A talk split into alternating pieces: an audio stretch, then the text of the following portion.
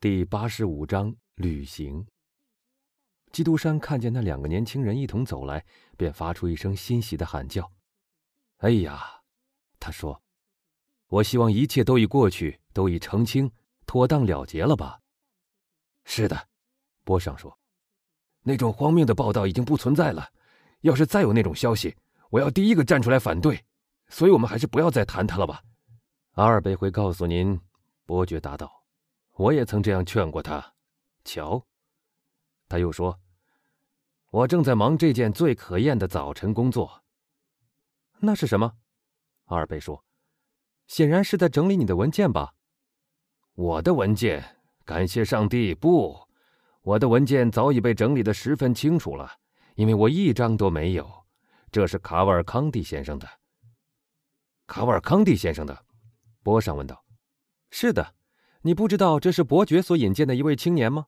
马尔塞夫说：“我们大家不要误会。”基督山答道：“我没有引荐任何人，当然更没有介绍卡瓦尔康蒂先生。”而他，阿尔贝带着一个勉强的微笑继续说：“正要把我取而代之，与腾格拉尔小姐结婚。”而您，伯爵，是您促成的吗？波尚问。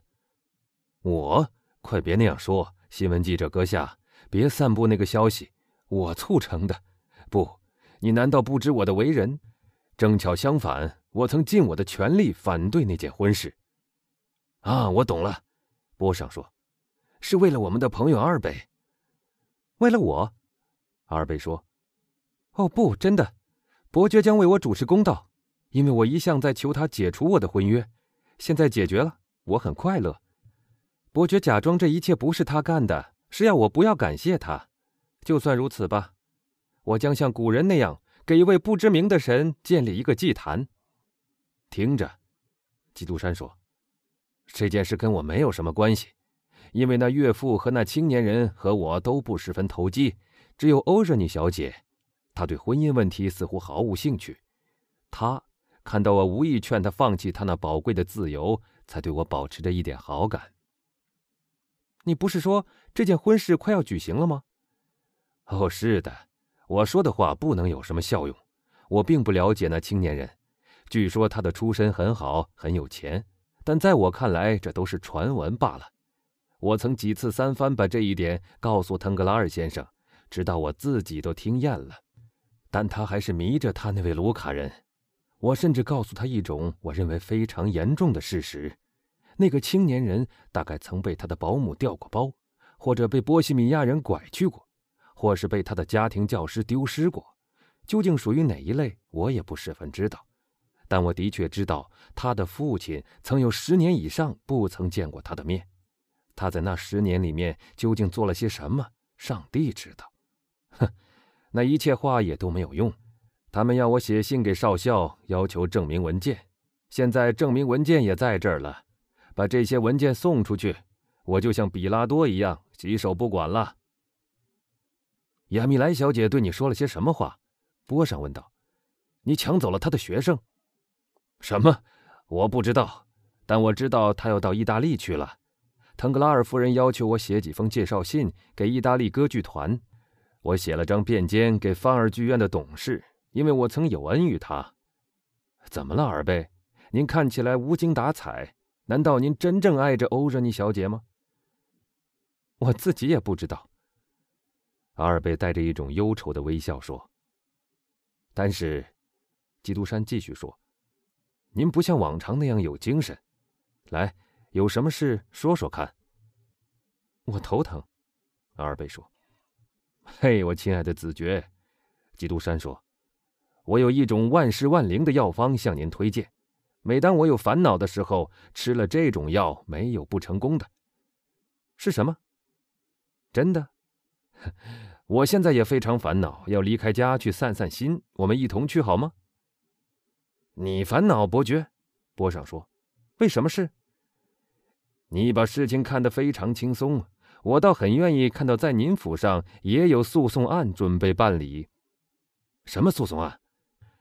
就是威尔夫先生在准备的那一件。”他要提出公诉，控告我那位可爱的刺客，看上去像是监狱里逃出来的一个匪徒。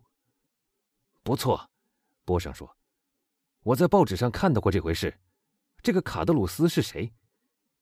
看起来是一个乡下人。威尔夫先生在马赛的时候曾听说过他，腾格拉尔也曾记得见过他。因此，检察官阁下对这件事非常关心，警察总监也极感兴趣。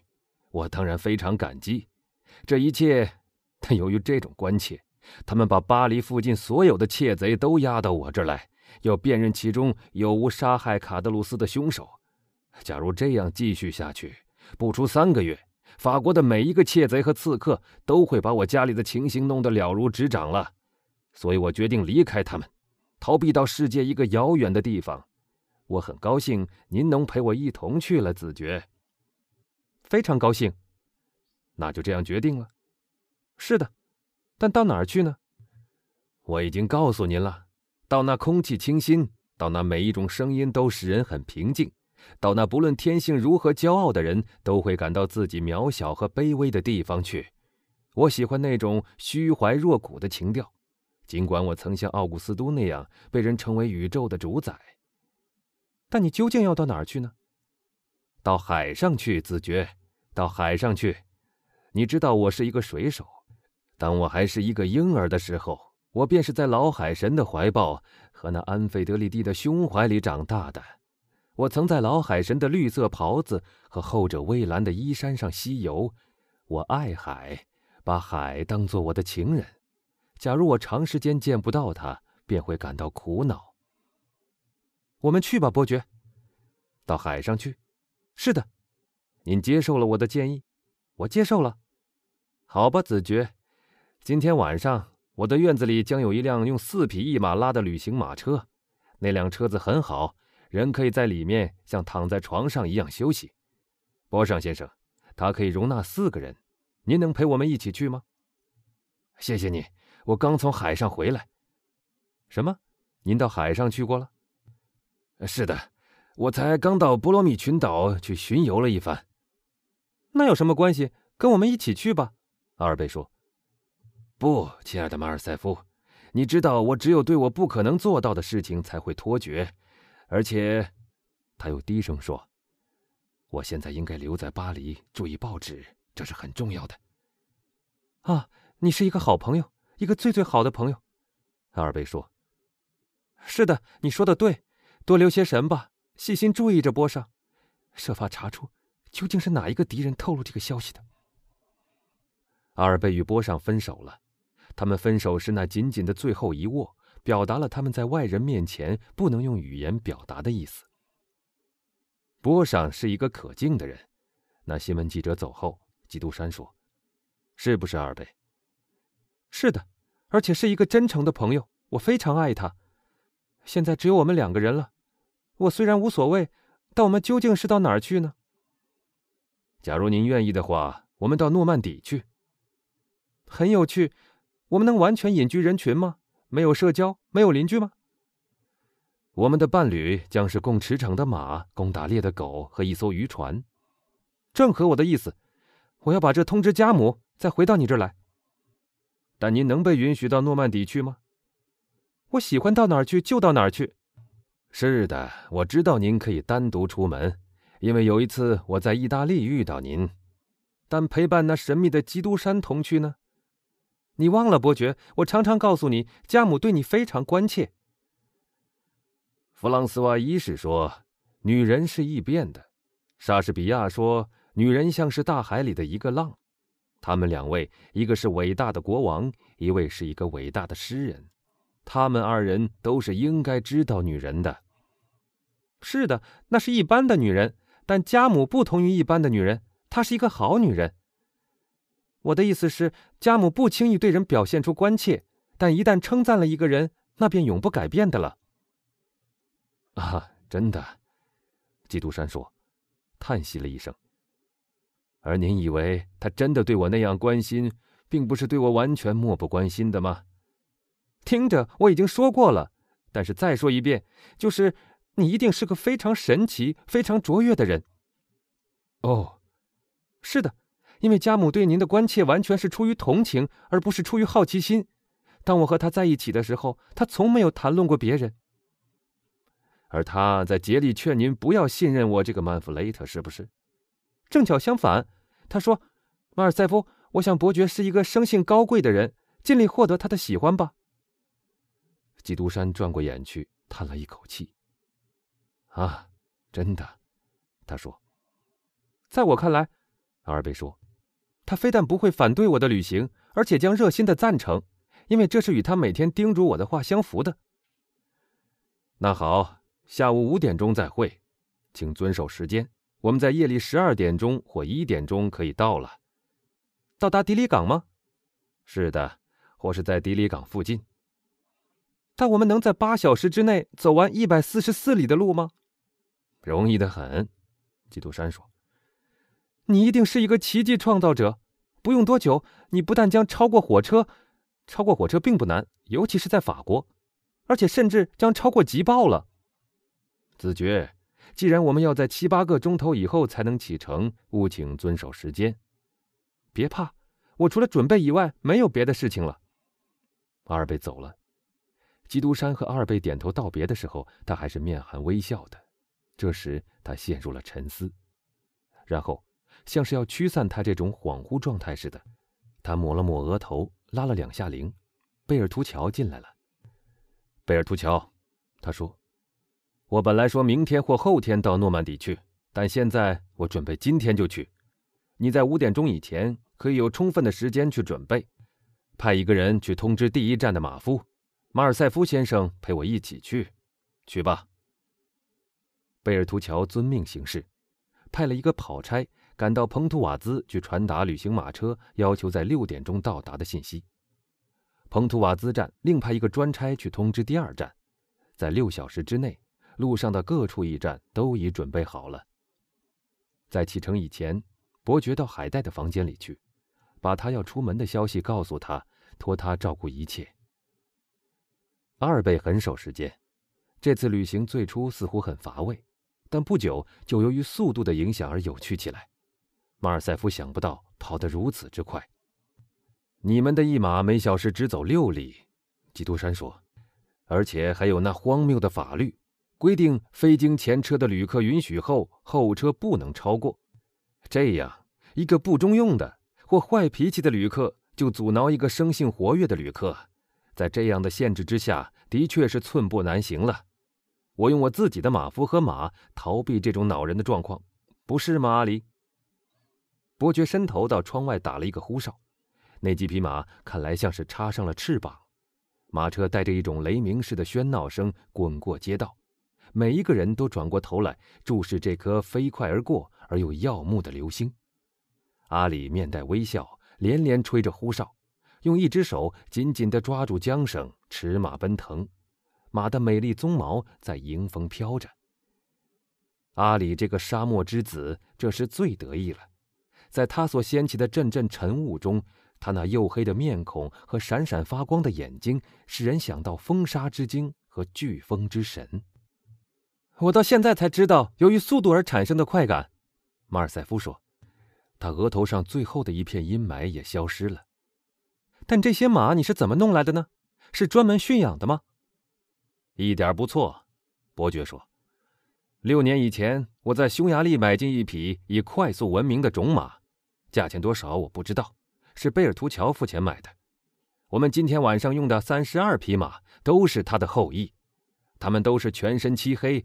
只有前额上有一颗白星，真神妙。但是伯爵，你要这些马来做什么用呢？您看见了，我用它们来旅行。但你也不是总旅行呀。当我不再需要他们的时候，贝尔图乔会把他们卖掉的。他预计可以卖到三四万法郎。欧洲的国王没有哪一个有那么多钱来买。那么他可以卖给一个东方的大军。那个大军用他所有的钱来把他们买去，然后再回去敲诈他的人民，重新装满他的钱箱。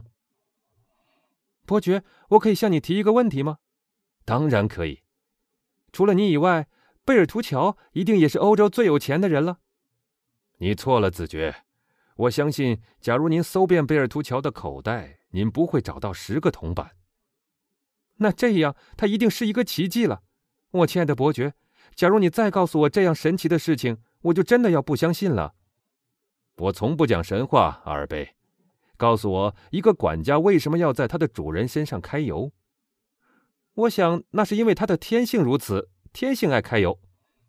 您错了，那是因为他有家庭和妻子，而他本人和他的家人都有难以满足的欲望，同时他也不能确定是否可以永远保持他的职位，希望能给自己找条后路。现在。贝尔图乔先生在这个世界上只有孤苦伶仃独自一个，他可以任意动用我的财产。他确定他绝不会离开他的职务。为什么？因为我绝不能再找到一个更好的人。你把假定当作既定，讲来讲去依旧是讲的可能性。哦，绝不，我讲的是必然性。在你可以对他们操生死大权的仆人之中，他是最好的了。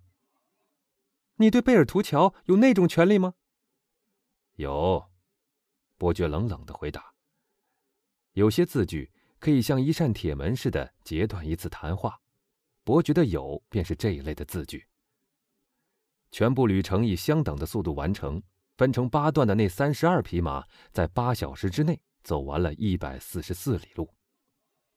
他们在午夜来到一个美丽的花园门前，看门人已经起身了。开着大门在等候，因为最后一站的马夫已来通知过他。清晨两点半钟，马尔塞夫被领进他的房间，洗澡水和晚餐都已经准备好了。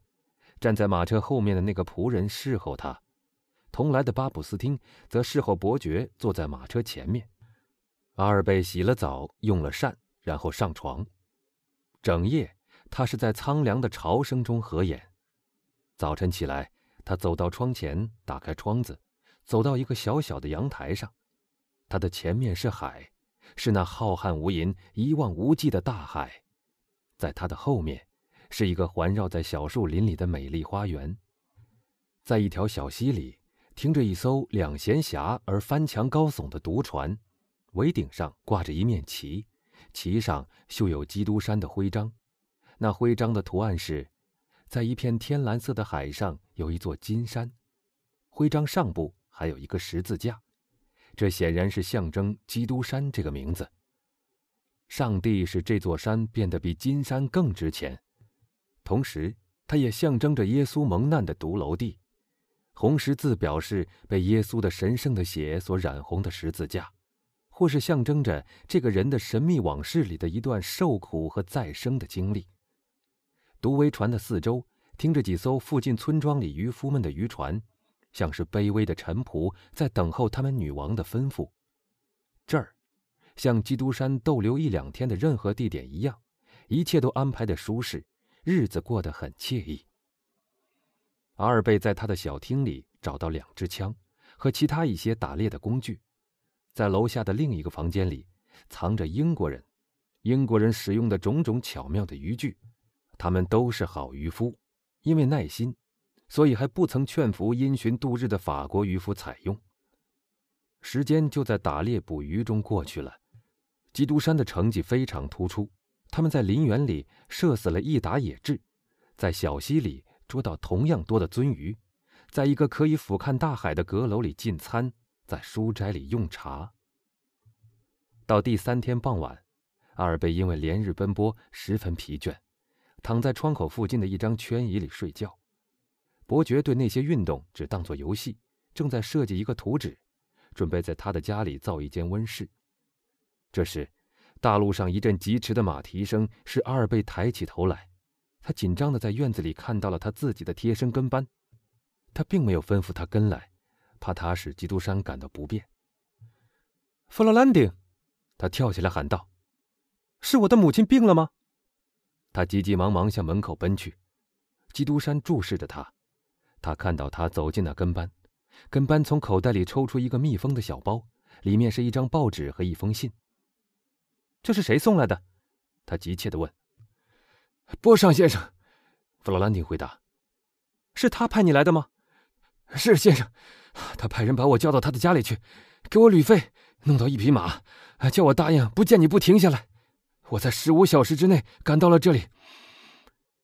阿尔贝哆哆嗦嗦的拆开那封信，才读了几行，他就发出一声惊喊，浑身颤抖的抓住那份报纸。